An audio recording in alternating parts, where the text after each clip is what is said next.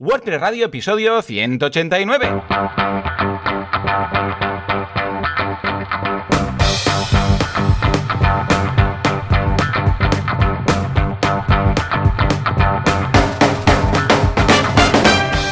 Todo el mundo y bienvenidos un día más, una jornada más, una miércoles más a WordPress Radio, el programa, el podcast en el que hablamos de este fantástico mundillo llamado WordPress. ¿Qué es esto? Es un CMS, la mar de cuco, que nos ayuda a montar cosicas, ¿eh? así de genérico, lo vamos a dejar. ¿Quién hace esto? Bueno, Javier Casares, especialista en internet, él lo montó y podéis encontrarle a él y a sus paranoias en mil páginas web, pero suele centralizarlo en casares.org, Javier Casares, Casares, buscad Casares y lo encontráis.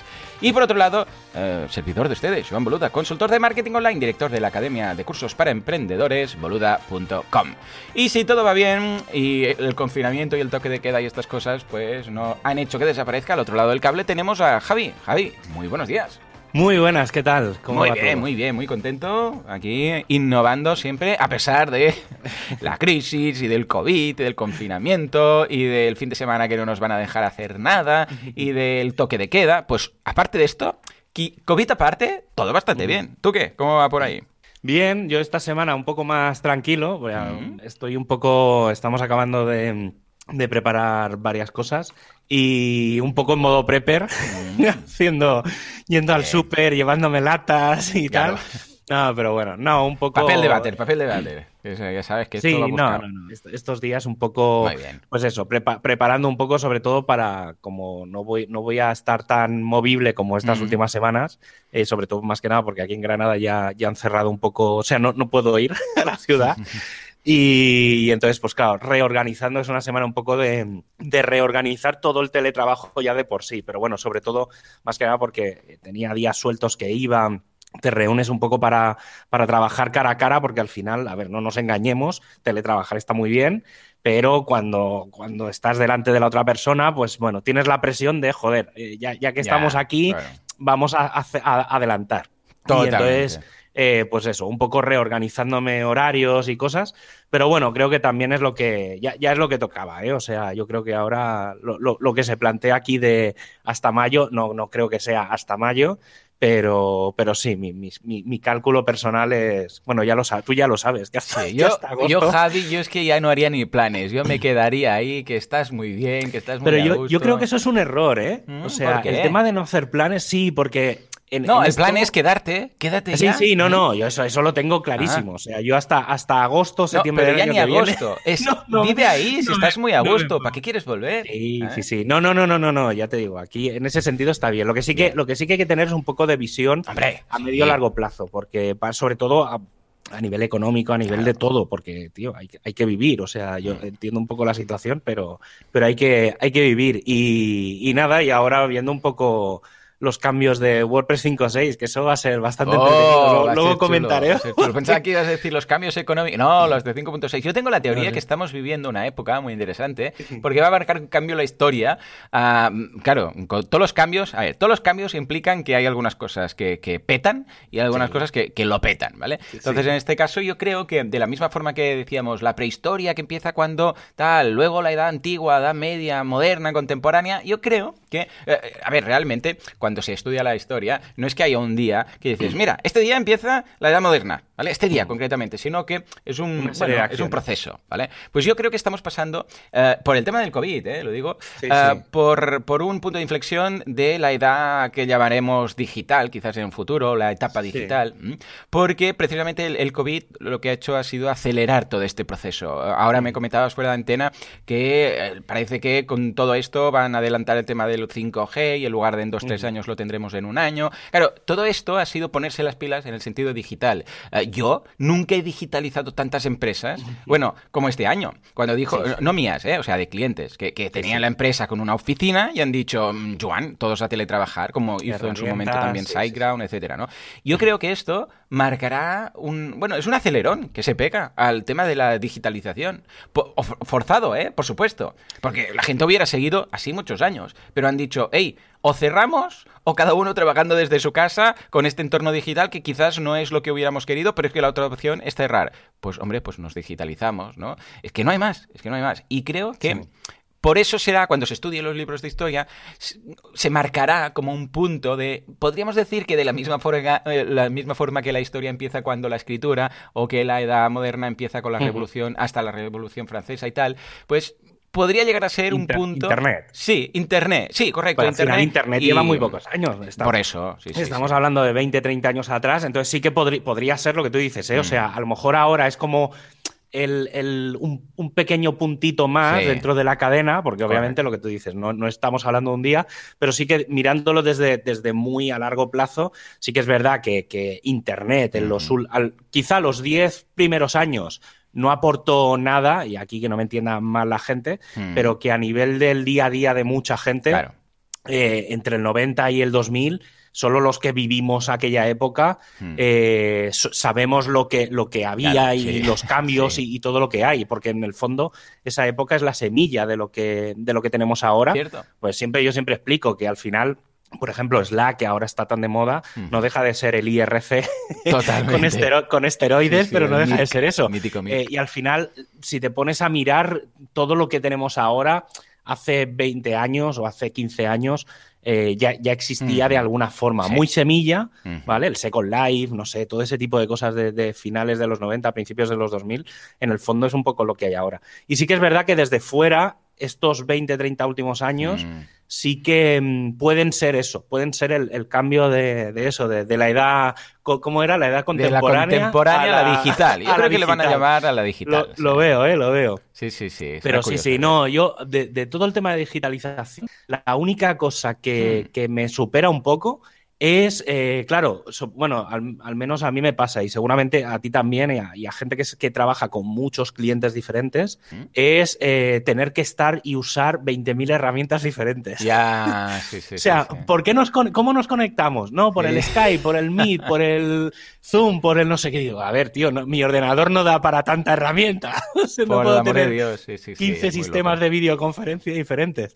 Pero bueno, entonces, sí que es verdad que en una única empresa toma una herramienta Correcto. Pero, madre mía, Asana, Basecamp, o sea, es que te puedo dar listas de, de 20 Nosotros que nos dedicamos a esto, que tenemos que instalarlo porque cada cliente pues tiene su ecosistema y no le vas a decir, pues no, yo voy este, con este, pues claro, nos, toca tener cuenta en todas y cada una de ellas. madre mía, si no, eh, yo sería partidario de las mínimas posibles. Y, te lo digo a ti que no tienes ni WhatsApp, ¿no? Imagínate. Sí, sí.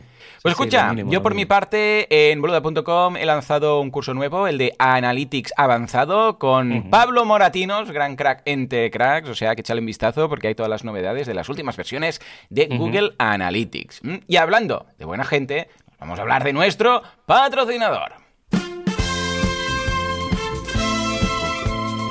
Y es que hay un mundo con una crisis que no veas tú, la gente confinada, la gente con virus, la gente cerrando negocios, pero hay alguien que te ayuda a reflotar tu negocio, a digitalizar tu negocio. Estamos hablando de SiteGround.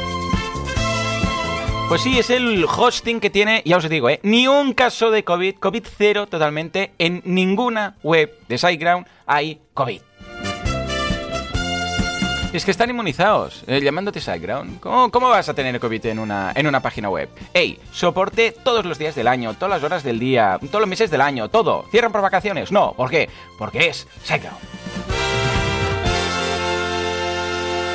Venga, Javi, sorpréndeme. Algo de SiteGround que no sepamos. Eh, bueno, a ver, yo creo que en este caso sí que hmm. lo, al menos tú seguro que lo sabes. seguro. Porque hoy te, voy a hablar del equipo de SiteGround. Hmm. Eh, porque obviamente eh, SiteGround tiene equipo en, aquí en España, en Madrid principalmente, aunque ahora creo que están, empiezan a estar hasta, el día, hasta el día uno lo tienen descentralizado, pero tienen una oficina muy cuca, ¿eh? Sí, no, pero bueno, que me refiero que, que ahora, por lo que tengo entendido, ¿eh? que hay mucha gente que está teletrabajando y demás, que no solo están en, la oficina. Y bueno, entonces cuando contratas un servicio, cuando les mandas un mensaje, te contesta alguien del equipo que tienen eso, en las oficinas o, teletrabajando por, por, toda España. ¿Y quién está allí de jefe, jefazo? Pues está José, oh, José Ramón Mon para los amigos al que podéis encontraros en cantidad de eventos, ahora un poco menos. Eh, podéis hablar con él, preguntarle cosas de, de hosting y la verdad es que es un tipo muy majo. Yo he tenido y tengo la suerte de que cuando vamos por ahí, sobre todo antes, hmm. hace un par de años ya, cuando viajábamos, como muy lejos, sí, cuando viajábamos, eh, pues yo qué sé, eso, después de irte, después de las WordCamps, lo típico que te quedas en un bar y tal, y la verdad es que pues hemos tenido conversaciones muy interesantes, tanto de, de cosas de hosting como de no, ¿eh? ¿Y qué pasa cuando él está liado? Pues que tienes a más personas del, equipo, ya no solo los que tienes en la oficina, sino también los que te puedes ir encontrando por, por diferentes eventos. Por ejemplo, tienes a Ana, que es la responsable de marketing, tienes a Wilkins, que es el coordinador de los eventos y que te ayuda sobre todo la gente que se dedica a las meetups de WordPress, es la persona de contacto en, en SiteGround. O, por ejemplo, a Miguel y Rebeca, que siempre te los encuentras en una WordCamp, pues respondiendo las preguntas de los que se acercan al stand de SiteGround. O sea que, echar un vistazo, que aparte de ser una empresa muy buena, las personas que la conforman son mejores.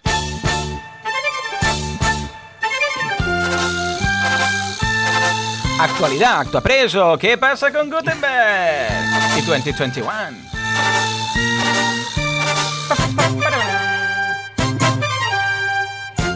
Bueno, bueno, bueno, Javi, a ver, cuéntame, cuéntame, porque eh, de todo lo que hay en la escaleta, me gusta mucho lo que más es cómo escribes 2021, que es TT1. Ya eres americano total. Que Pero no lo, no lo escribo.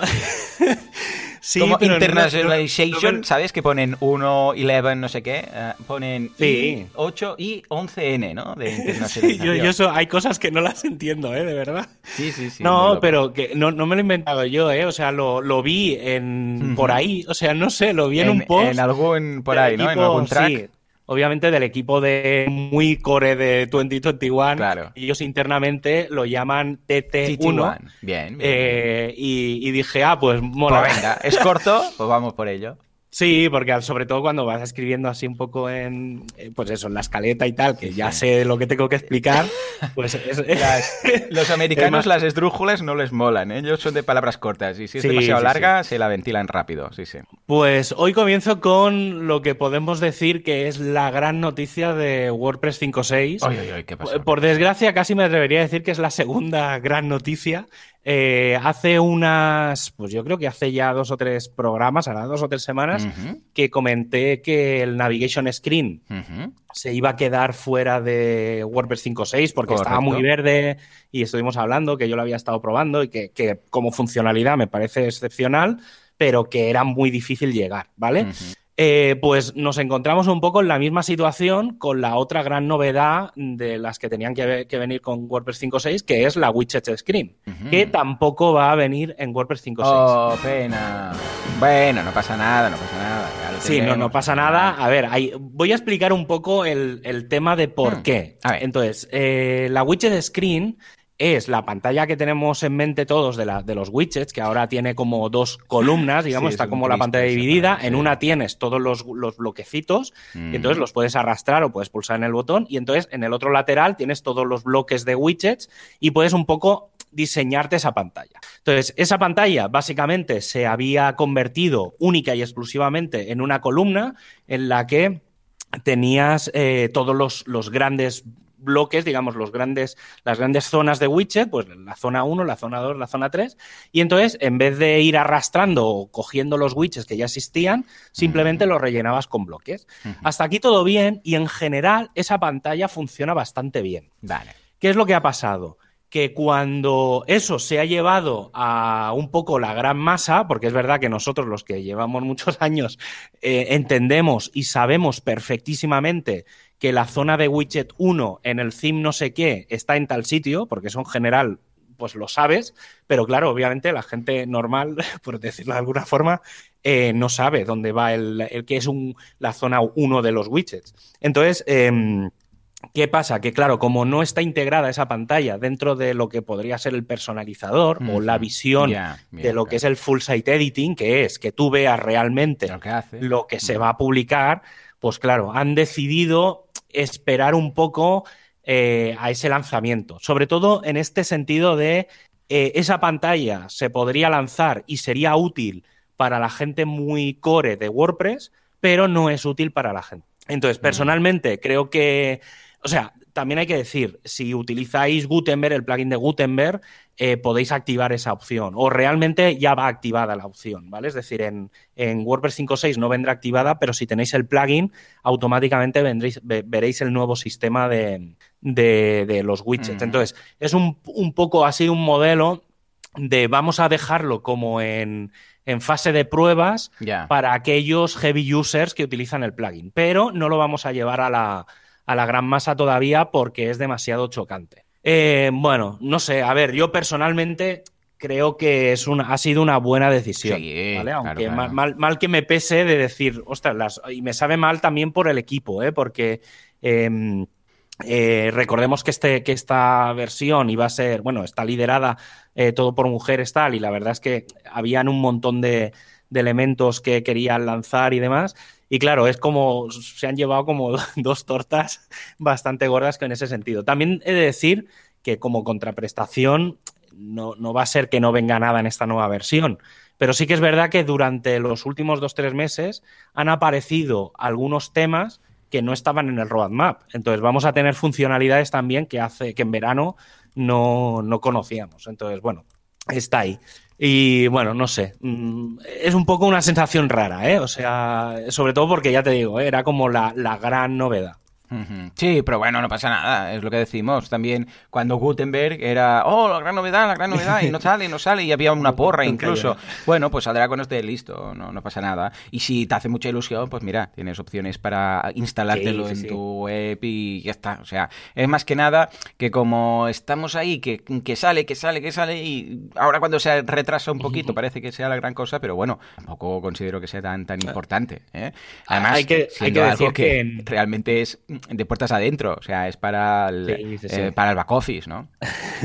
sí, no, además, de todas formas, eh, también hay que ir un poco a eso, que, al final esta noticia a los que nos dedicamos a WordPress nos puede ser interesante, al resto de, a los usuarios, simplemente un poco, no te digo que ni les va ni les viene, pero como es algo que no tienen, que no sí, que no aparezca tampoco les va a parecer raro. Es decir, mm. al final es una noticia un poco interna entre la gente mm. que nos dedicamos al mundillo. Lo que sí que mm, un poco cambio de tercio. Una de las cosas que sí que me está gustando, y esto lo, explico, aunque es un poco difícil de encontrar, porque no, pondré los enlaces en las notas del, programa, porque a mí me costó un poco encontrarlo, pero una de las cosas que se está haciendo y que a mí personalmente me, me está gustando es que ya estamos dejando de crear y de inventar cosas relacionadas con los bloques a empezar a mejorar los bloques. Y eso creo que también es una muy buena noticia. No es algo que esté pasando en general, pero sí que de forma puntual está empezando a verse. Y uno de los bloques que se está creando y que hay alguna pequeña primera versión por ahí, pero bueno, todavía no está muy visible, es eh, un bloque que se va a llamar Query, Query no sé qué. Hmm. Y, pero bueno, yo creo que ya el nombre, Query Block creo que se llama. Vale. El nombre creo, creo que ya dice bastante de lo que puede ser. Hmm. Básicamente eh, es, un, es un bloque en el que tú vas a poder jugar un poco con los, bueno, la gente que, programe más, pues sabe que dentro del, de, los bucles de, mostrar los contenidos, los posts, los, blogs y demás, eh, puedes hacer llamadas a, directamente como a la base de datos. Pues básicamente es un bloque que jugando con esa idea, siempre muy, muy, muy visual, que esto es lo que creo que es la gran ventaja, porque obviamente tienes la parte más técnica, que es que vas a poder decirle, mira, eh, méteme eh, este parámetro, este parámetro, este parámetro, y lo vas a poder meter ahí escrito a pelo. Pero la idea es que visualmente tú vas a tener como, si se te viene a la mente cómo se añade una columna, ¿Sabes que cuando pones, pones añadir columna, te salen como cuatro o cinco iconitos de pues una columna 50-50, 30-70, tal? Pues con, ese sistema de diseño vas a poder meter contenidos. Bien. ¿Vale? Entonces vas a poder, te saldrán como unos iconos que son eh, título, destacado y contenido, título y contenido, destacado y título. Y entonces tendrás como visualmente eh, añadir contenidos dentro de, de, otros contenidos, ¿vale? Un, poco Inception. Sí, no, pero típico que dices, va, voy a incrustar en esta página, no sé, estos productos. O bueno, en el caso de WooCommerce ya se puede hacer, ¿no? Pero estos, esto custom post type y lo quiero en el formato, título, imagen a la derecha y debajo, yo sé, pues extracto, por ejemplo, y tú te lo montas, ¿no? Sí. Mm, sí, sí. Y a ver, todavía no está acabado. Es, yo creo que va a ser un bloque que va a costar que salga. Yo creo que saldrá en la 5.7, o sea, todavía tenemos dos, tres meses por delante. Pero creo que es muy interesante por, por eso, porque va a dar muchísima, muchísima flexibilidad. Oh, ya ves. Y sobre todo, mm, va a ser muy fácil de usar para personas no técnicas. Aquí yo, creo, yo creo que es el, secreto. un poco va en la línea de lo de los widgets. ¿eh? Yo creo que, mira, esta versión nos está haciendo un poco ese paso atrás. Creo que nos va a servir para darnos cuenta de que hay que pensar no en los técnicos, sino en los, usuarios finales. Totalmente, sí, sí, coincidimos en este caso, todo lo que sea mejorar de... Pero claro, por eso es tan difícil, porque se tiene que hacer muy fácil. Mm. Porque claro, para esto ya, ya, lo tenemos, en el sentido que hay muchas páginas, hay muchos plugins que nos permiten hacer esto, ¿vale?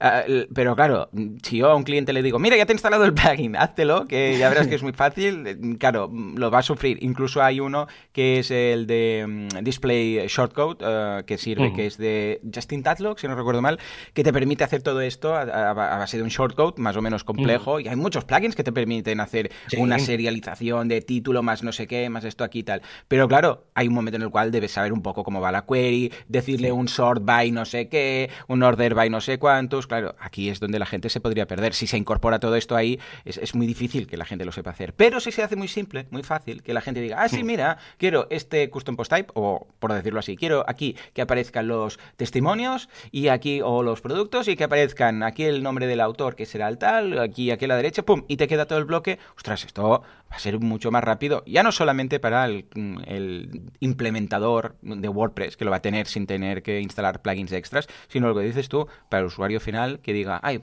simplemente quiero esto, quiero aquí este listado de lo que sea, pues que lo pueda incorporar dentro de su contenido. O sea que, en este caso, también buena señal. Eh, hmm. coincido contigo, creo que esto tardará bastante porque nos tenemos que poner de acuerdo bastantes en eh, cómo es la forma más usable de gestionar todo esto, ¿eh? porque es muy complejo y simplificarlo no es nada fácil. Hay un poco en, esta línea, y me salgo un poco de las noticias que tenemos aquí apuntadas, pero va un poco en esta línea. ¿eh? Una de las cosas que se ha abierto el debate, no, no quería comentarlo todavía, porque yo creo que hasta dentro de unos meses no, no, lo vamos a ver como noticia, pero sí que se ha empezado a hablar de, mm, algo que creo que, Genesis ya estaba trabajando en ello, que es que muchas veces cuando te encuentras un theme eh, ves un diseño y ves una, unas páginas preformateadas súper chulas y tal, y, pero claro, luego cuando te llega aquí el theme y te lo instalas, no ves ese prediseño. ¿Cómo, cómo, cómo se hace esto que yo vi en las imágenes de ejemplo?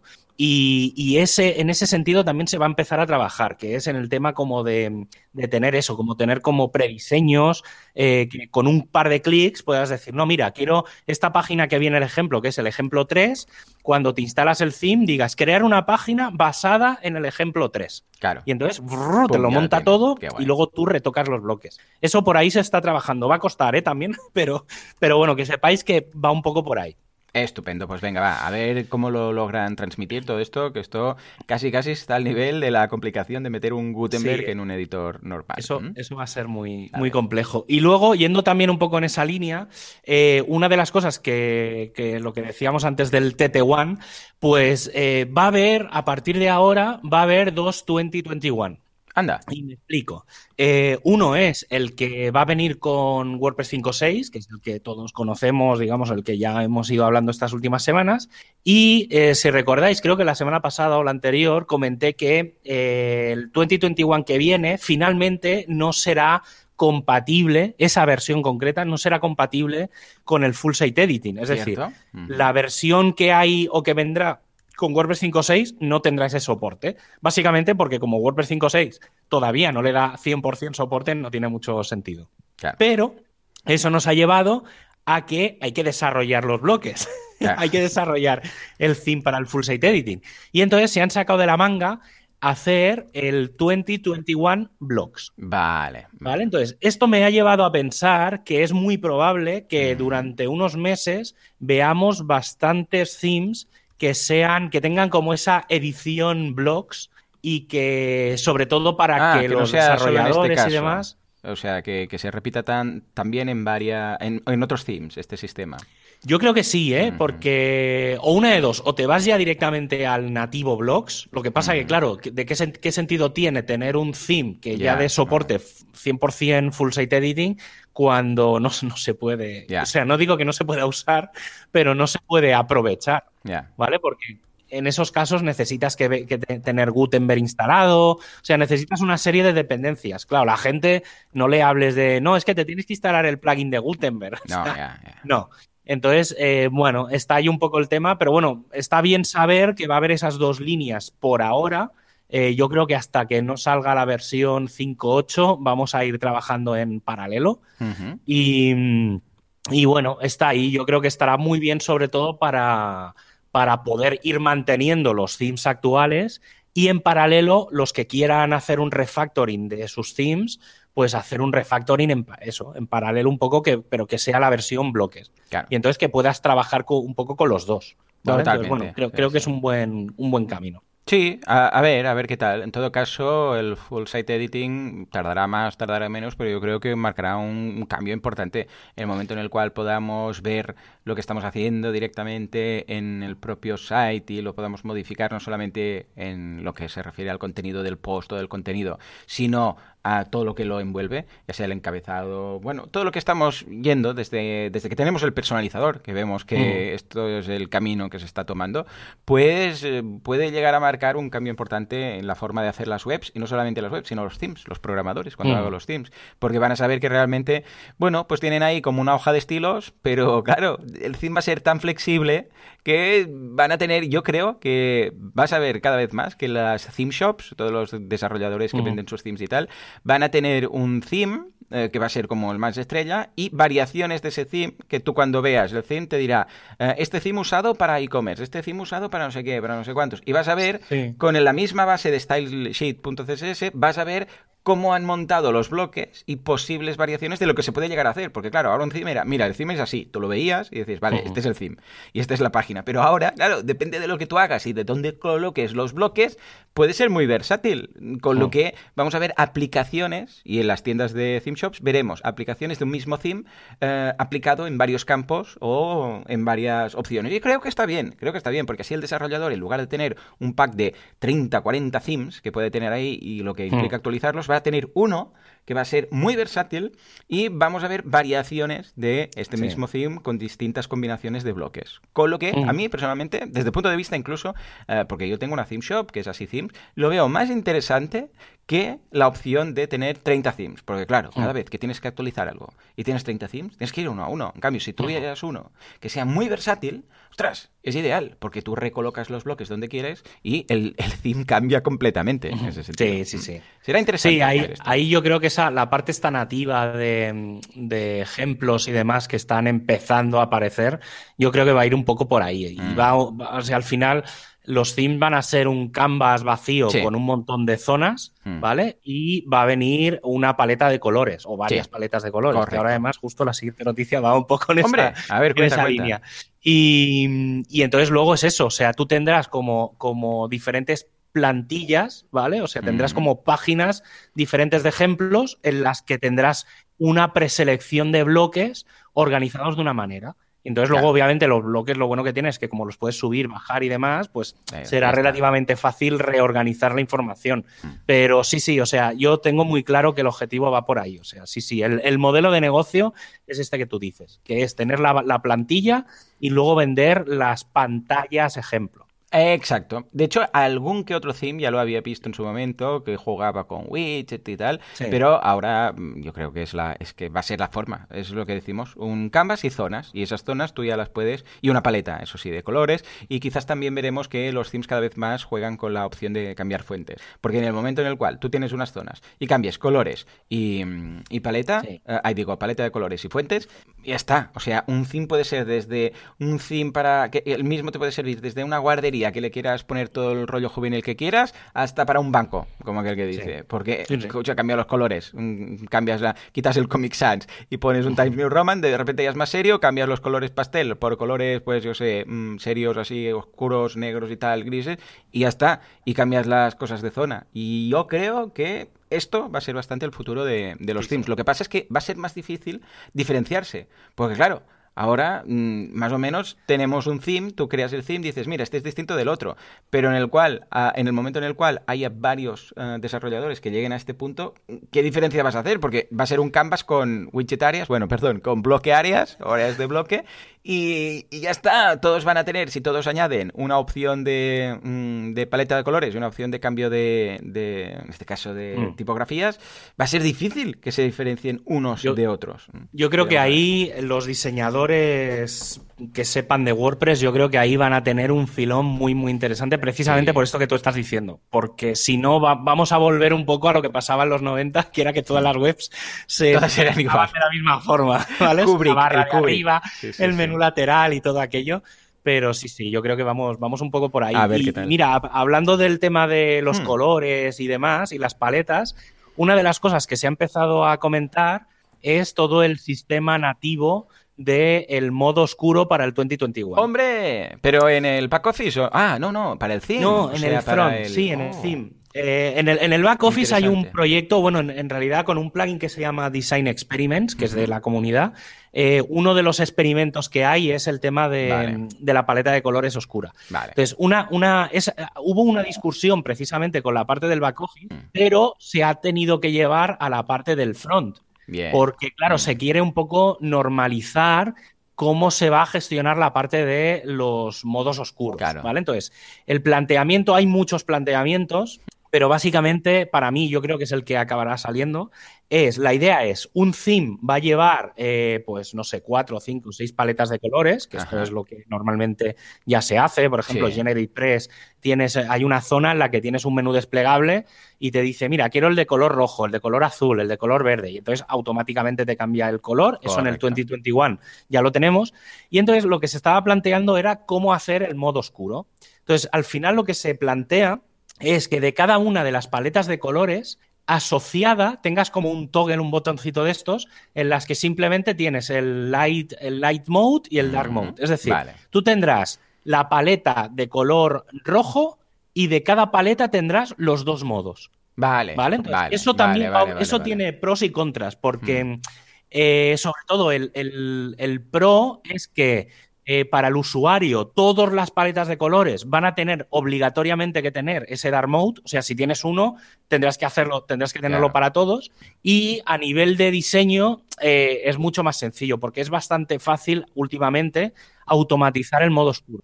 ¿Vale? Es decir, a nivel de CSS es relativamente fácil, entonces sí que habrá que jugar un poco para temas de accesibilidad y demás, ¿vale? Porque no siempre se ponen los colores que toca, Hmm. pero que en general será relativamente fácil hacer ese, ese cambio. Estupendo. Pues venga, estaremos al tanto para ver qué pasa con el Dark Mode, que es algo que cada vez vemos más. O sea, Sí, están yo, todas las yo apps. muy, muy están- fan. Sí, ¿tú, tú, tú lo pones todo en Dark Mode. Windows también tiene Dark Mode. Eh, Windows no, Oh, no no porque, ¿eh? eh, por o sea, te- sí que es verdad que suelo tener, por ejemplo, la- el fondo de pantalla suelo tener uno muy, muy oscuro, o sea, un fondo negro, directamente negro, pero bueno, ahora tengo uno negro con unas letras en blanco, pero sí que, por ejemplo, Gmail que te permite tenerlo, eh, algunas webs, sobre todo en el móvil sí que es muy el tema oscuro, más que nada porque, bueno, porque es que si no me, me achicharro la vista, o sea, ya, Ya, ya, más horas en pantalla no puedo. Se nota, ¿eh? Se nota. ¿Aún seguimos con las gotas, Javi? ¿Sí? Eh, bueno, sí, mira, la verdad es que y además ahora con la mascarilla y tal, que, que se te viene el aire un poco para encima, Sí. a veces cuando respiras fuerte, sobre todo cuando haces deporte y tal, ostras, Mm. se te secan los ojos much- muchísimo, sí, muchísimo. Pero bueno, es lo que hay. Estamos viejos, ¿no? Estamos viejos. Y sí, es lo, es lo Pues que mira, yo, yo voy a hablar ahora, veo que la última noticia era ideal porque yo voy a hablar de WooCommerce, pero tú tienes por aquí una novedad, ¿verdad? Sí, a ver, hay un. Se están preparando ya las nuevas versiones de WooCommerce. Eh, en principio, ahora de cara al Black Friday y tal, va a salir una, una actualización que no sé si ha salido ya es- estos días. Es que estoy un poco desconectado de, de WooCommerce. Pero sé que esta, esta nueva versión que sale estos días no va a llevar ningún cambio drástico. Bien. ¿Vale? O sea, en ese sentido, bien, tranquilidad, hasta después de Navidad todo el mundo tranquilo, se, creo que se va a poder actualizar todo con normalidad, pero sí que de cara a después de Navidad o incluso a lo mejor esta funcionalidad sale antes, que es la de probar el Instagram Shopping eh, dentro de WooCommerce. Ah, amiguito. Sí, está en Vale, beta, entonces- sí, cierto. Todavía está en, en una. es en beta cerrada, es una funcionalidad que no está pública. ¿Vale? Por es algo complejo, pero creo que puede ser un paso bastante interesante. No, no olvidemos que desde hace bastante tiempo ya eh, se puede hacer que una foto de Instagram tenga, por ejemplo, yo qué sé, sale una, una persona pues con una chaqueta, con un, no sé, con unos pantalones, con lo que sea, y entonces puedes hacer que ese, esos productos que aparecen en la foto enlacen directamente con la posibilidad Correcto. de comprarse. ¿Vale? Pues eh, desde WooCommerce parece que eso más o menos se va a poder hacer, ¿no? Mm. La verdad es que desconozco un poco el tema, no tengo Instagram, no, no me interesa, pero... Pero bueno, más o menos, o sea, la funcionalidad la, conozco y se está preparando todo. No hay mucha, mucha, mucha información, pero, pero bueno, eh, tiene buena pinta. Al final, creo que también es un poco a donde va WooCommerce. WooCommerce como, como sistema, yo creo que es lo que hay. Se pueden añadir más bloques, se pueden añadir más, más florituras, mm. pero a nivel técnico, digamos, poco hay que hacer. Mm. O sea, lo que hay es lo que hay, es una tienda. Eh, sí que es verdad que a nivel visual, pues hay mucho recorrido, pero yo creo que una de las cosas que le faltaba a WooCommerce era toda la integración de marketing eh, alrededor de, lo que es la tienda. Y este creo que puede ser un gran primer paso. Y sobre todo si viene nativo, ¿eh? porque obviamente con plugins se puede hacer muchas cosas, pero creo que tiene mucho sentido que WooCommerce empiece a llevar de forma nativa mm, este tipo de, de cositas. Yo no me extrañaría que en un, dentro de poco veamos el, el, Google Shopping o el Google Products este, lo veamos también integrado y no con un, con un Sí, sí, sí. No, totalmente. Es, bueno, se está abriendo. Es lo que dices tú, ya está. Si comer como tal ya está. Se pueden ir introduciendo mejoras, pero eh, ¿qué, vas a hacer? Con lo que deben crecer un poco hacia ah, integraciones, en este caso, con el tema de Instagram. Yo lo he podido probar y pinta bastante bien, ¿eh? con, un cliente que lo tiene. Y pinta bastante bien, especialmente para esas personas que tienen... A ver, esto no quiere decir que te lo instales y empieces a vender en Instagram. Esto quiere decir que si tú tienes una gran comunidad en Instagram y que te funciona y que tal, les vas a simplificar el proceso de compra. Y eso siempre aumenta la tasa de conversión, punto. Pero esto no quiere decir, hey, pues ahora voy a vender en Instagram. No, no, los que ya están vendiendo, que tienen el Instagram y tal, que hasta ahora tenían que hacer, yo qué sé, pues un swipe up o cualquier de esta, cosa de estas para mandarles eh, a los WooCommerce y ahí hacer la compra, esto ahora lo tendrán integrado y será mucho más rápido. ¿eh? Pero esto no quiere decir que empecemos a vender en Instagram si no tenemos comunidad ahí. Bueno, y hablando de WooCommerce, nos vamos a hablar de WooCommerce con Zapier.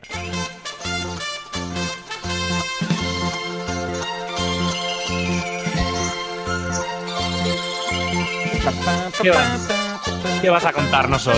Que ya lo has dicho, pero bueno, yo te lo pregunto. Sí, sí, sí. Pues venga, hoy vamos a integrar Zapier ¿eh? a WooCommerce. ¿Por qué? Porque el otro día ya hablamos de Zapier con WordPress y eh, medio dije, bueno, también si queréis un día y he tenido feedback conforme que sí, que realmente vale la pena porque, claro, eh, automatizar una tienda online al máximo que podamos, no solamente para quitarnos trabajo de encima, sino también para ah, automatizar herramientas y tareas de marketing, siempre es positivo. Entonces, como os comenté, de la misma forma que en WordPress tenemos que instalar un plugin para acabar de tener los hooks extras para poder automatizarlo todo con Zapier, que es un, plugin propio de Zapier, en este caso también tenemos que instalar un plugin, no hace falta instalar el otro, ya tenemos este, que lo que hace básicamente es integrar todas las cosas que tienen hooks en WooCommerce con nuestro Zapier. ¿Esto qué quiere decir? Una vez más, recordemos, siempre que una aplicación entra en Zapier, Zapier le pide tres cosas, ¿vale? Le pide, bueno, una de tres, a ser posible las tres, ¿no? Pero debe tener o triggers, o actions, o búsquedas. Son las tres cosas que siempre ofrece Zapier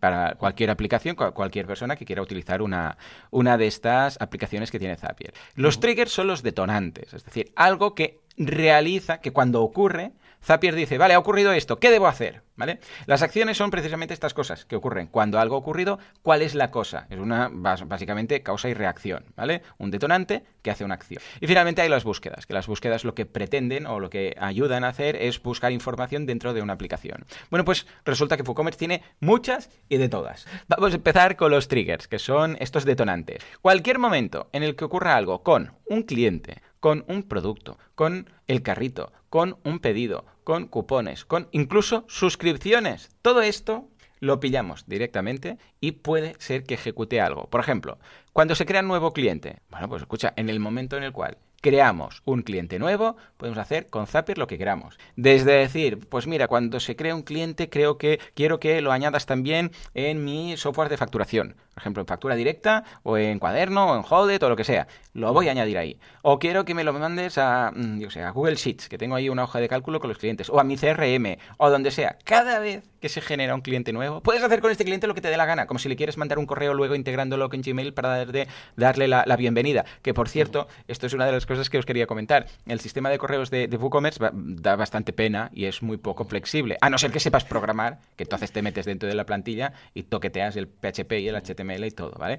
Pero cuando tú recibes un correo, ves que es WooCommerce, pero cantado por el tipo de, texto, por lo que pone debajo, por el tipo de cabecera de todo, ¿vale? Mm. Entonces hay e-commerce que no hace falta todo eso. Simplemente se manda un mail. Yo el otro día compré un, tema en Apple y me recibí un mail blanco, normal, que decía, mm. pues esta es tu compra, aquí tienes el seguimiento, el tracking de seguimiento. Que esta es otra, el tracking de seguimiento.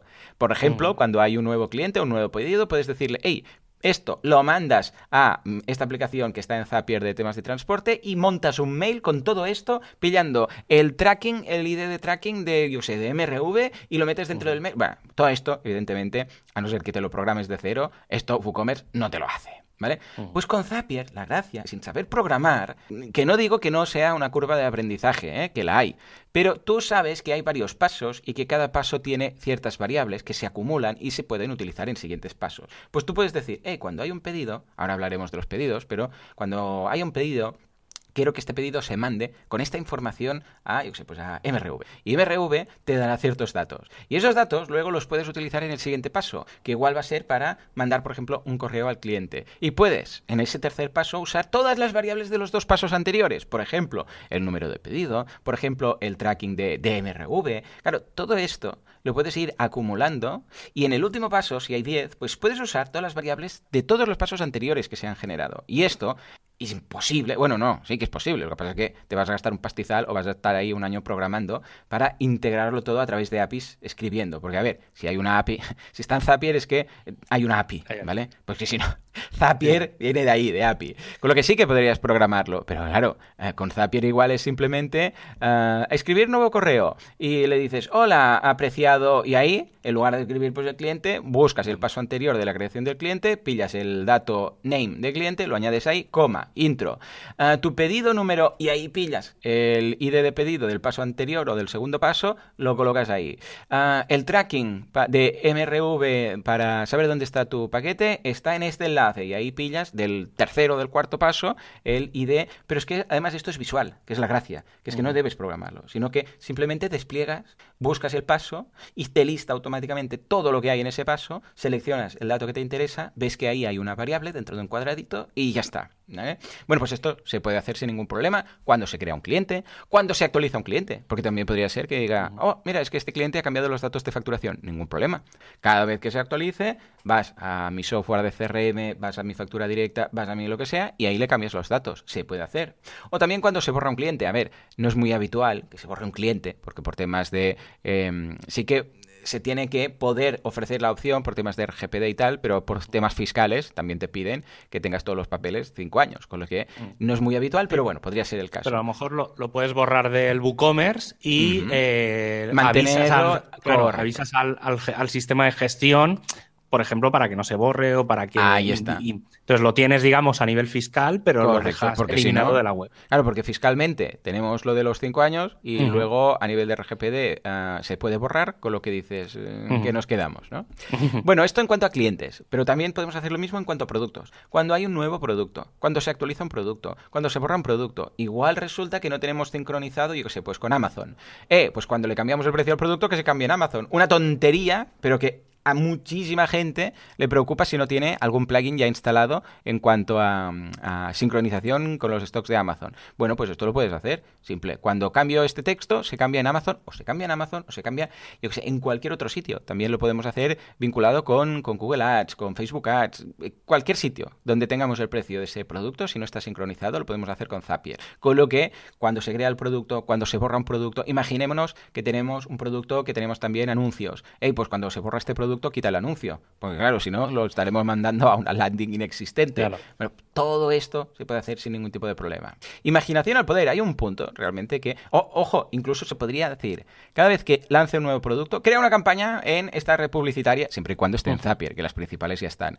Pillas el nombre del producto, pillas el precio del producto, pones este texto que es el, por ejemplo, la descripción corta y ya está. Y te crea automáticamente el producto, una campaña con ese producto o un anuncio, un grupo de anuncios, da igual, depende un poco poco de, la red, ¿vale? Esto se puede automatizar. Luego el carrito, que es muy interesante, en función, y esto, ojo, va por líneas, que bueno, esto de las líneas, si no habéis programado nunca un, un, que yo había programado un supermercado online, lo había programado desde cero, madre mía, madre mía con, con IDC y HTX, no había ni PHP. Bueno, pues cada vez que ocurre algo al carrito, cada vez que se añade algo al carrito, cada vez que se abandona un carrito, cada vez que se borra algún producto del carrito, todo esto también incluso lo puedes uh, zapear en el sentido que te, ah, por ejemplo, ah, comportamiento del carrito. ¿Qué es lo que hace la gente? Pues cada vez que se genera un nuevo carrito, tú abres un documento en, pues en Google Docs, implica y ahí apuntas todo lo que hace la gente. Dices, pues mira, mm. ah, se ha añadido un producto, se ha añadido un producto, se han cambiado la cantidad, se han añadido dos, se ha borrado una y se ha procesado. Bueno, pues todo esto luego incluso lo puedes agregar, porque carrito a carrito igual no te da excesivamente información para marketing, mm. pero todo esto lo puedes meter en un agregar, o sea, agregar los datos, meterlo en un Excel y puedes ver cuál es el comportamiento general, global, de la gente cuando va llenando el carrito. ¿vale? Cuando paran, cuando borren y a partir de aquí tomar acciones de marketing. Y es interesante que se pueda hacer en el carrito, porque el carrito es el gran desconocido. Sí que sabemos los pedidos, los pedidos los tenemos controladísimos. Cuántos hay, que si hay pedidos abandonados, que si se gastan tanto, pero ¿y los carritos? ¿Qué pasa con los carritos? El comportamiento de cómo se llena, cómo se vacía, cómo se hace todo esto. Bueno, pues es eh, con Zapier, vamos, lo tenemos todo, pero a, a pedir de boca.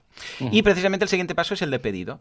Todo lo mismo, todos los estados del pedido eh, que tenemos en FooCommerce, el de em, procesando, el de enviado, el de fallido, el de abandonado, el de mm, fallo, el de procesado, completado, todos, todos los tenemos a, a merced de Zapier. Es decir, que nosotros le podemos indicar, mira, cuando un pedido, y por eso yo aquí recomiendo siempre usar Zapier en lugar de los eh, mails, a no ser que realmente lo hayáis programado de alguna forma, uh, los mails de los um, de WooCommerce, que dejan bastante que desear. ¿Por qué? Porque aquí tú puedes mandar el correo que quieras, cuando quieras, al, al cliente. Dices, pues mira, cuando he hecho el pedido, le voy a mandar este mail con esta información y además yo voy a escribir todo esto, le voy a poner el número de tracking. Uh, si por lo que sea el producto, el, eh, el pedido lo pasamos a enviado, se envía otro mail diciéndole, mira, pues ahora sí, o uno preparado, un mail preparado y otro mail ya cuando está enviado con el tracking. Todo esto es una gozada lo que puedes llegar a hacer con Zapier, porque al permitirte cualquier estado lo que ocurra, hacer tú, o sea, imaginémonos que un pedido pues eh, se ha acabado el stock y no se puede servir, bueno, pues puede enviar un correo en este caso al administrador o al almacén o a quien sea. Puede además hacer copias a, todo el mundo, no solamente al, al, cliente, sino para Marketplace esto va muy bien, porque puedes decir, manda una copia al comprador, manda una copia al vendedor, una copia al almacén, o sea, es una pasada porque incluso lo puedes hacer por productos. Si el producto que se ha comprado es este, en el pedido, o si este pedido pasa X euros, por ejemplo, algo a nivel de marketing, ¿no? Pero ya os digo que aquí sobre todo es la creatividad, ¿eh? es la imaginación. Si el producto pasa de, yo sé, 500 euros, el mail que se va a enviar va a ser distinto, porque va a ser un mail más currado, eh, que le voy a dar las gracias y le voy a dar un, un, cupón de descuento que se va a generar automáticamente en ese momento para la próxima compra de 10 euros o del 10%. Claro, todo esto es mucho más versátil, hecho así. O en el caso de comprar un producto especial, que digas, ostras, que este producto es especial porque no lo tengo aquí en el almacén, se tiene que enviar en otro sitio, porque lo mandan desde el hub que tengo de no sé qué de logística. Que aquí la Virgen Santa sabrá mucho, Javi, con la Virgen Santa de temas de logística y de e-commerce, ¿no? No, pues no veas los dolores de cabeza. Bueno, claro, una locura. Y esto pasa cuando tienes muchos almacenes, que puede pasar, que digas, ostras, es que yo aquí en casa, por ejemplo, en este almacén o en la tienda tengo estos productos, pero estos productos que son muy grandes están, yo sé, en la nave industrial, bueno, ningún problema, se puede hacer también, ¿vale? Luego, cupones, también, cuando se crea un cupón, cuando se actualiza un cupón, cuando se caduca, cuando se aplica, cuando se borra, todo esto lo podemos zapear, de forma que podamos decir, mira, cuando se aplique un cupón para una compra de este producto, que me avise, o cuando se aplique un cupón, que lo cree, eh, que lo añada en este mm, Google Sheets que tenemos para hacer una... Porque, a ver, WooCommerce evidentemente tiene sus informes y ves ahí el uso de cupones, pero es lo que hay y se acabó. Si mm. tú lo quieres usar para otro tipo de cosas, eh, decir, mira, pues cuando se aplique este cupón, eh, quiero mandarle al mismo que lo ha usado otro mm, que caduque el mes que viene o que caduque dentro de no sé cuánto, o me lo apunto y a final de mes le mandas otro cupón, etcétera, para que siempre tenga un cupón y lo pueda ir aplicando. Bueno, imaginación al poder, ¿vale? Y finalmente, las suscripciones. Una vez más, cada vez que alguien se suscribe, estilo membership site, lo tenemos todo ahí. Para mandarle el mail de bienvenida, si hay algún, por ejemplo, alguna suscripción que falla el pago. Eh, algo tan tonto como el tema del pago fallido, ¿vale? Que WooCommerce, mm. claro, puede hacer ciertas cosas. Pero en este caso, nosotros si lo hacemos con Zapier, o sea, WooCommerce te dice, si falla, se le manda un mail diciéndole ha fallado, ¿vale? Pero en este mm. caso, nosotros podemos decir que en función de la razón del fallo de ese pago recurrente, podemos mandarle un mail o otro. De forma que si es por caducidad, va a recibir un correo. Si es por falta de saldo, va a recibir otro correo. Si es por que ha caducado la tarjeta, eh, va a recibir otro correo. Eh, si es por cualquier cosa, porque se la han robado, pues también. Entonces tú, en lugar de mandar un ha fallado, puedes mandarle un correo de nos informa el banco que hemos visto que has perdido la tarjeta o que te han bloqueado la tarjeta porque, yo sé, la perdiste o te la robaron, no sé qué. Siento el problema que te puede haber ocasionado. Mira, que sepas que puedes cambiar la tarjeta aquí, ¿vale? Incluso puedes pillar de los datos de la pasarela de pago, por ejemplo Stripe, puedes pillar si es una Visa, si es una Mastercard, si es de débito, si es de crédito y el mensaje puede estar personalizado. Puedes decir, mira, ah, tenemos en nuestros datos, en nuestro, en, en tu perfil, una Visa acabada en, sí, 1, 2, 3, 4, por ejemplo, que es una, una Visa, una tarjeta de crédito Visa, porque puedes decirle debit card o credit card, pues una tarjeta de crédito Visa acabada en no sé qué, que ha caducado, porque puedes pillar también las fechas, y todo esto se genera de forma dinámica, que ha caducado el pasado tal, ¿eh? y ahí pones la fecha que te la da esta información, el paso de Zapier de Stripe, ¿vale? Bueno, pues, uh, bueno, que sepas que no se puede pasar esta cuota, cuando quieras puedes poner esta misma aquí. Bueno, pues esto, este mismo texto, si va a ser por caducidad va a ser uno, si va a ser porque le han robado la tarjeta, que también Stripe te lo dice, va a ser otro, que si es por falta de saldo también va a ser otro, con lo que, o igual, imaginémonos que es por falta de saldo, pues igual puedes saltarte ese primer mensaje y esperar a otro intentona, ¿vale? Porque si la persona no tiene saldo, pues tampoco hace falta que se, que se lo mm, eches en cara, ¿no? Con lo que dices, pues mira, ¿sabes qué? Mm, deja pasar unos días, vuelve a probarlo o tres veces y si a la tercera no va, entonces ya le avisas, ¿vale? Todo este tipo de cosas se puede personalizar muy, muy bien con Zapier, porque eh, podemos crear ah, algo a través de un pequeño algoritmo, que, pero esto una vez más sin programar, ¿eh? es una condicional, se llama condicional, tú dices, si la razón por el fallo ha sido pues que le han robado la tarjeta, este es el mail que se manda. Si es esta, este otro mail. Si es esta, este otro mail. Y esto, claro, quieras que no, pues queda mucho más pro, ¿vale?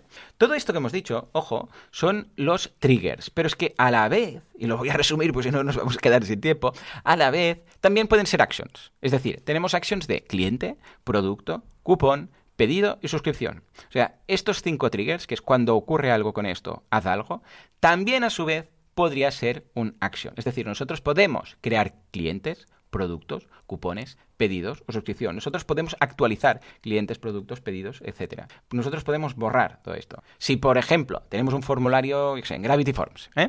que es por el tema del RGPD, que se pueda la gente borrar sus datos, pues entonces nosotros podríamos crear un ZAP, que es cuando alguien pida a través de un formulario que tenemos, por ejemplo en Gravity Forms, borrar sus datos, que automáticamente haga una copia, por ejemplo, donde sea, para temas fiscales, y a continuación borre su usuario.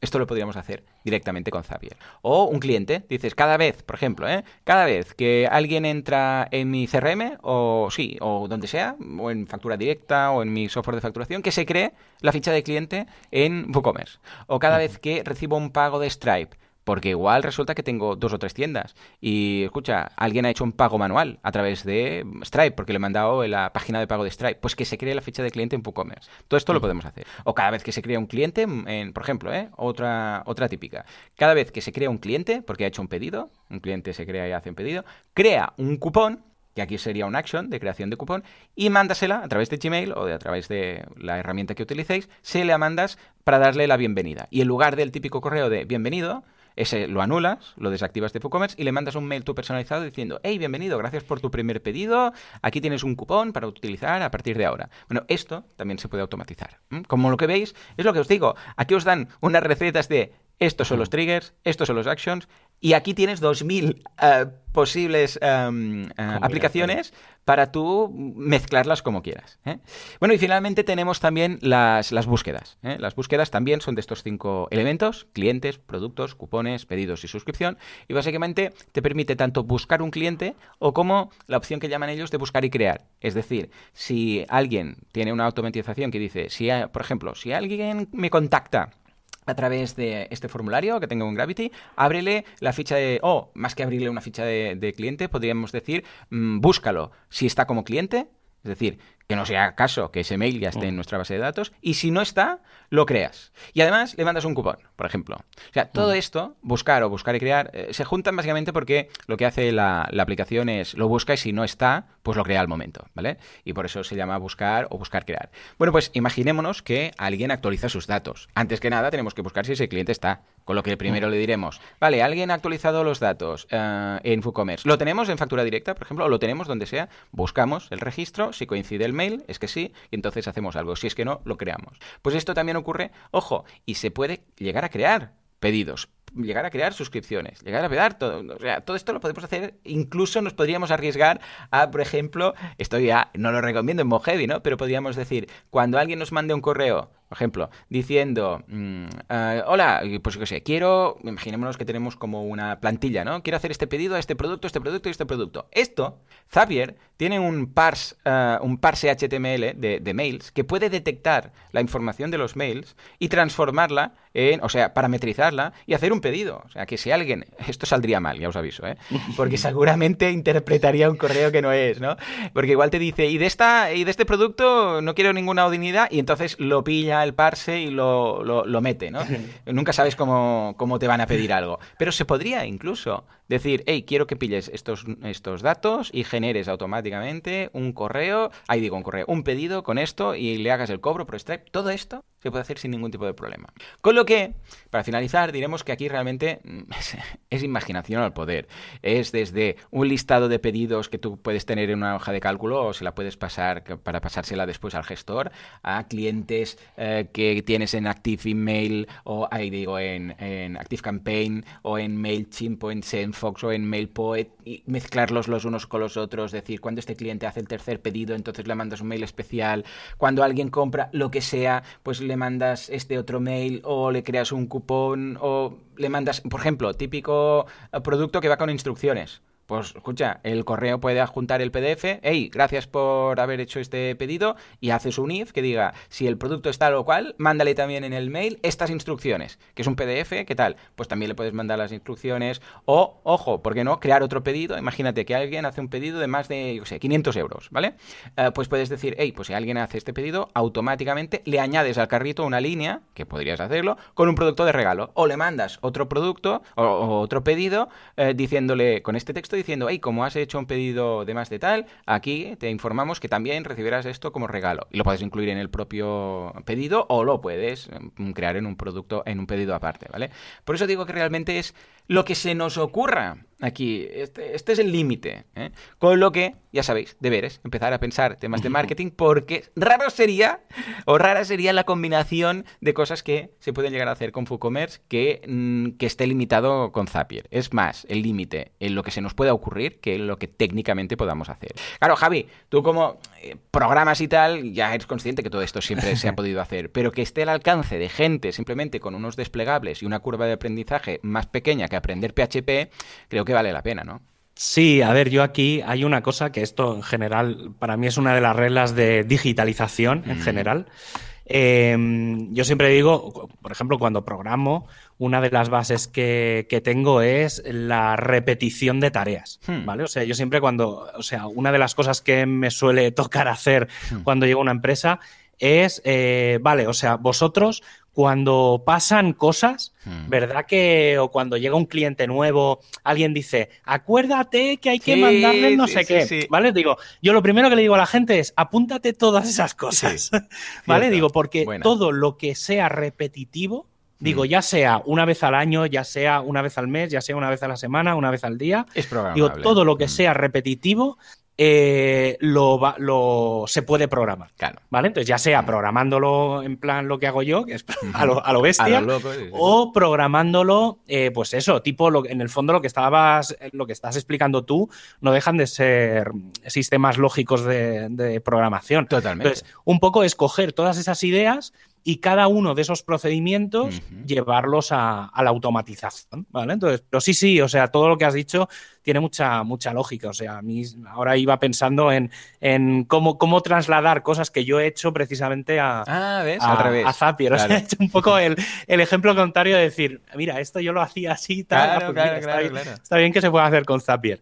pero sí, sí, al final es un poco tampoco hay, digamos, ya no tanto inventar, que, está bien, obviamente, cuando ya lo tienes todo montado, pues se te ocurren cosas, pero yo creo que es mejor eso, cuando las, las costumbres de decir, llega un pedido, lo tengo que meter en el sistema de facturación, vale, pues automaticémoslo, porque al final todo eso es rendimiento eh, interno dentro de la compañía. Entonces, al final, si la gente no tiene que, entre comillas, perder el tiempo, haciendo cosas, tareas repetitivas, ¿vale? Y las puede hacer una máquina.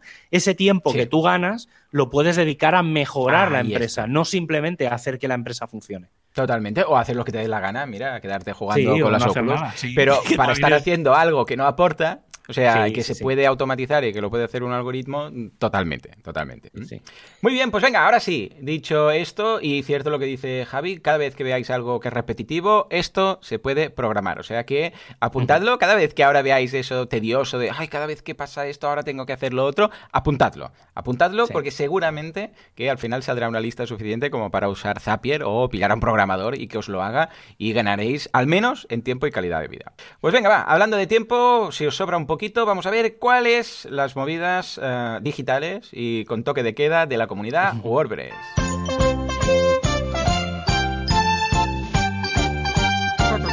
Venga, va, ¿qué tenemos esta semana, Javi? A ver, eh, hay poquita cosa estos días y ya suele ser bastante habitual que a, finales, principios de mes haya un poco, hay muy poca cosa. Pero bueno, sí que quiero comentar que mm, de cara a finales de noviembre mm. eh, tendremos la WordCamp México ¿vale? La WordCamp oh, México 2020. Además, es bastante interesante porque dura bastantes días, dura desde el día 25 hasta el día 28. O sea que, va a ser una WordCamp de estas de toda la semana. no, pero bueno, va, a haber muchas charlas. Eh, también están planteando mm, como horarios de por la mañana y de por la tarde para que gente de Europa pueda conectarse, o gente de España principalmente. Entonces, bueno, estará, estará bastante bien. Si no recuerdo mal, no, no sé si ya está cerrada el tema de, bueno, algún call eh, para, para, pedir ponencias y tal, pero bueno, si a alguien le interesa, pues eh, de siempre, México, mexico.workcamp.org y allí, allí tenéis toda la información.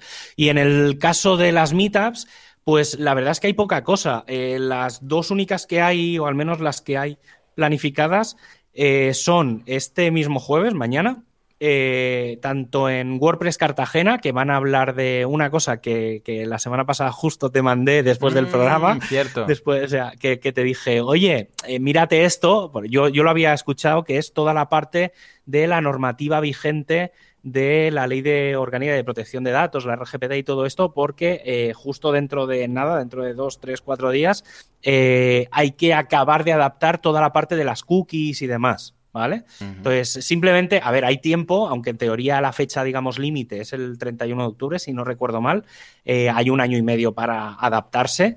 Pero bueno, que sepáis que toda la parte de las cookies y eso eh, ha vuelto a cambiar ligeramente, no mucho, pero se ha adaptado y deberíamos de pegarle un repaso. A ver si conseguimos, pues mira, no sé, la semana que viene o la otra, eh, contactamos con alguien y, le decimos que venga a explicarnos un poco las, novedades. Y luego la gente de WordPress Tarragona, van a hacer una de las cosas bastante, también bastante interesantes y que lleva siempre a mucha confusión, que es comparar las funcionalidades de WordPress.org, la versión libre que te puedes descargar, y la de WordPress.com, que es la versión cerrada, la de la de MAD, la de Automatic, y que eh, si no pagas tienes pues ciertas limitaciones.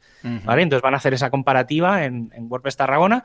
Todo esto, como digo, el jueves 29 de octubre, que es, que es mañana. ¿Vale? Y ya está. Poco, poco más hay, ¿no? El resto de la semana No, no, no, hay nada. No, no, sé qué pasa. Supongo que es por el puente y. Claro, sí, sí, es que la se castañada, el Halloween y todo esto, que la gente está pensando en, lo que no tiene que pensar. Entre el Halloween, el trick or treat y el toque de queda y todo, y yo creo que la gente dice, bueno, dejemos pasar un par de semanas y ya nos pondremos en serio en noviembre. Es habitual, ¿eh? Es habitual lo que dices tú, como apuntas a final de mes y además cuando hay algún puente por medio y tal, es, bueno, ¿sabes qué? Nos lo saltamos y, la siguiente semana ya empezamos con fuerza. Muy bien, hey, pues un programa muy completo, muchas meetups eh, interesantes, aunque sean digitales, con lo que echad un vistazo a calendar.io, que ahí tenéis todo, por si os llama la atención, pues otras meetups digitales de otras partes del mundo.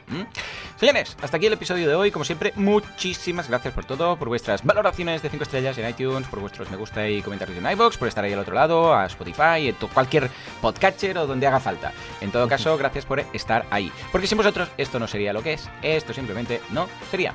Señores, nos escuchamos dentro de una semana, dentro de 7 días, con más WordPress y más radio. Hasta entonces, adiós.